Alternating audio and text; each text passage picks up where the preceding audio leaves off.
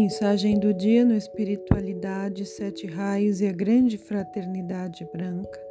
A mensagem de hoje foi extraída do Boletim Mensal da Ponte de Luz, canalizado por Senta Ramin. Os importantes espíritos protetores dos lares ainda são poucos considerados. São seres vivos que respiram com consciência própria e evolução individual que pertencem ao reino dos seres elementais. No entanto, são influenciados e dominados pelos seres humanos que vivem em sua aura. Sabeis que também os seres elementais de vossos quatro corpos inferiores são influenciáveis e absorvem todas as qualidades e características de vossa energia vital, que lhes confere no decorrer das inúmeras encarnações. Também eles são plasmados pela irradiação dos que moram em sua aura.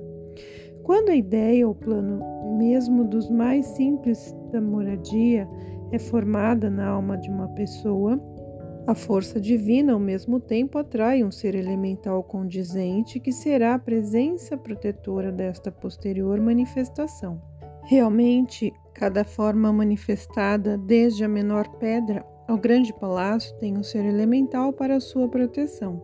Logo que um lar tiver sido materializado e levado à forma exterior, o espírito elemental o assume, e como o corpo causal de um ser recém-nascido ainda não tem cor, também tal ser elemental ainda não possui características de sinais ou imperfeições, é exclusivamente um vibrante ser pulsante, dependendo mais ou menos da misericórdia das pessoas que habitam este lar e dominam o seu campo de força. Quando observamos os inúmeros conjuntos habitacionais em construção e os seres elementais nos saúdam gentilmente, desejamos de todo o coração que o destino deles, seres amáveis, seja feliz e harmonioso. No entanto, tal espírito protetor espera a chegada dos novos moradores com os mesmos sentimentos com os quais talvez esperasseis o nascimento de uma criança, ainda sem conhecimento de seu caráter e sua influência como novo membro da família.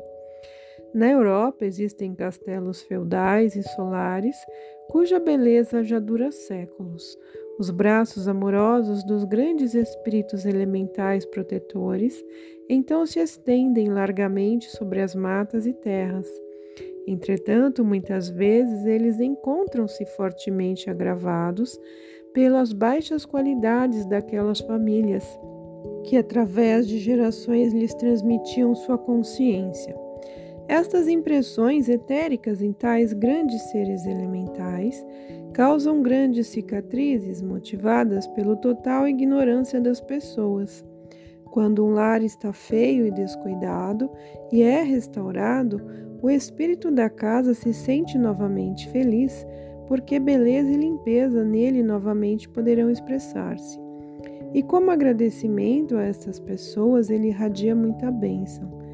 Devereis saber que os espíritos de vossas casas como seres conscientes que são, exigem vossa energia vital. Por isto, estes seres sempre precisam ser submetidos à inteligente direção através do vosso ser superior.